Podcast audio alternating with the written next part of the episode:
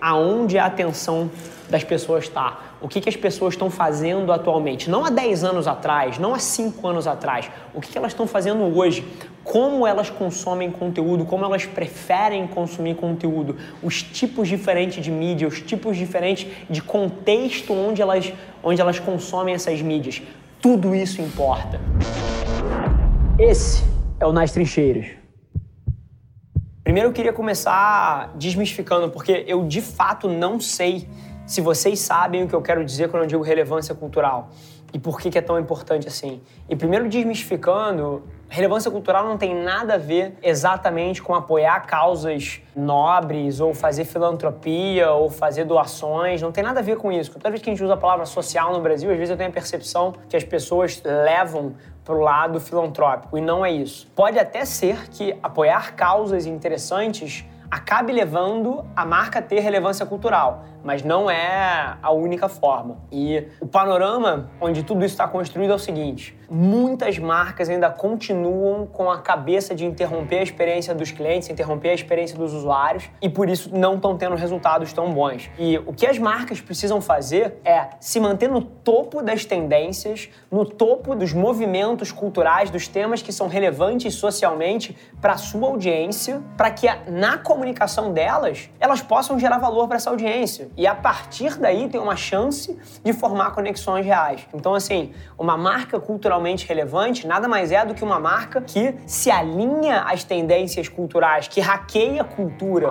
Um exemplo excelente disso foi pô, quando o Dwayne Wade foi se aposentar nos Estados Unidos e a Bud criou uma campanha em cima desse momento cultural que estava todo mundo falando disso e através do vídeo que ela fez, ela permitiu que todo mundo conversasse sobre a aposentadoria do Dwayne Wade. Então, ela canalizou a conversa que já estava acontecendo nos Estados Unidos para que acontecesse dentro da marca dela. Então ela virou um veículo do que já era relevante culturalmente. Várias das grandes empresas brasileiras têm na cabeça hoje em dia, tipo assim, cara, como é que eu imprimo a minha mensagem na cara das pessoas? Quando a cabeça tem que ser o que, é culturalmente relevante para as pessoas e como é que eu entro nessa conversa agregando valor. Então é uma cabeça totalmente diferente. Num mercado que muda tanto, as marcas precisam desse tipo de storytelling para conseguir se manter relevante, porque é muito mais sobre uma conversa de duas vias, o que as pessoas estão falando e a sua marca entrando nisso e conversando com elas, do que você tentando imprimir uma campanha que não tem nada a ver com o que é culturalmente e socialmente relevante.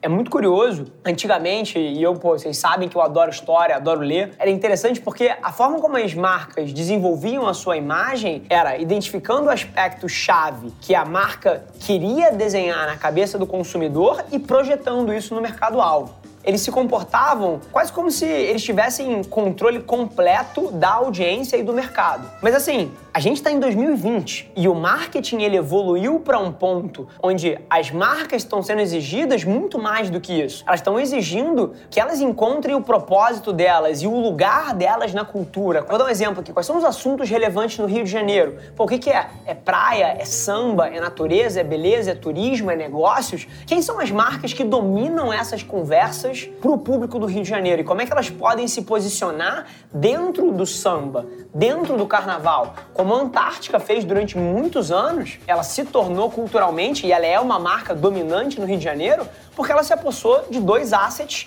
que eram culturalmente relevantes. Uma mulher linda como a Juliana Paz e o carnaval, que era o asset da cidade maravilhosa e onde a marca estava ali num momento super especial para as pessoas. Então, isso forma uma conexão genuína. Várias das coisas que a gente, como consumidor, acha que, ah, isso é um produto bom, isso é uma cerveja boa, isso é uma comida melhor que a outra. Não! Isso são emoções imprimidas através de relevância cultural que a marca permite as pessoas criarem, estando presentes na cultura. Então, assim, se tem uma coisa que as marcas precisam começar a entender é que quanto mais a gente shiftar do modelo antigo de propaganda, do modelo antigo de publicidade, onde as marcas imprimem os seus assets na cara das pessoas e forçam elas a assistir, que era o modelo antigo, a gente precisa começar a ter um debate muito sério sobre como ganhar relevância cultural no seu mercado-alvo. E aí você começa a entender que as agências e as empresas têm papéis muito maiores do que só quatro criativos sentarem numa mesa e debaterem qual é a campanha que eles querem fazer. É um papel de entender de cultura pop, de entender de cultura geek, de entender de cultura de rua, de entender que, cara, que sneakers é uma paixão global atualmente. Como é que a sua marca, que não fabrica tênis, pode surfar uma onda dessa, se for autêntico para ela? Esse tipo de ação é o que cria oportunidade para sua marca fazer parte de uma forma significativa da vida das pessoas. Tem N estudos e até resultados que a gente tem aqui dentro da agência, por exemplo, que mostram que a decisão de compra é muito movida por relevância cultural. E desmistificando um pouquinho isso, quem aqui nunca foi influenciado por um influenciador que você acompanha, que você admira e você vê como ele se veste, você vê o que ele come, você vê o que ele bebe, você vê que carro ele dirige, você vê por onde ele anda, onde ele tira férias. 90% das pessoas já foram influenciadas de alguma forma disso. E você sabe o que, que os influenciadores são? Pessoas culturalmente relevantes, que dominam algum asset, que dominam algum espaço, algum espectro que é importante na cabeça das pessoas. E os influenciadores, eles são o ápice da comunicação não intrusiva, porque você escolheu seguir aquele cara. Você escolheu abrir os stories dele para ver o que ele estava fazendo. Então nada é mais autêntico do que um relacionamento onde a pessoa escolheu te acompanhar por conta do valor que você gera para ela. Esse é o debate. Eu vejo muito ranço com os influenciadores, ah, os preços estão astronômicos, eles são uns babacas e não sei o quê. Mas, cara, as marcas deveriam estar tá muito mais aprendendo com essas pessoas do que julgando elas. Porque o que essas pessoas fizeram ao longo dos últimos 10 anos, quando a internet explodiu, foi elas se fundiram na cultura. E o que as marcas precisam fazer em 2020 para frente é aprender a como fundir a sua marca, o seu propósito no que é relevante culturalmente. Então, isso passa por você entender exatamente qual é o impacto que a sua marca quer causar na cultura, quais são os assets que você tem que são autênticos para você e que você pode se conectar com pessoas que têm esses mesmos pilares de valores etc. E começar a fazer parte da conversa ao invés de inventar conversa. E isso é um mindset que é muito alheio para a maioria dos publicitários, para a maioria dos marqueteiros, mas que todo mundo deveria estar tá debatendo porque é o futuro da comunicação.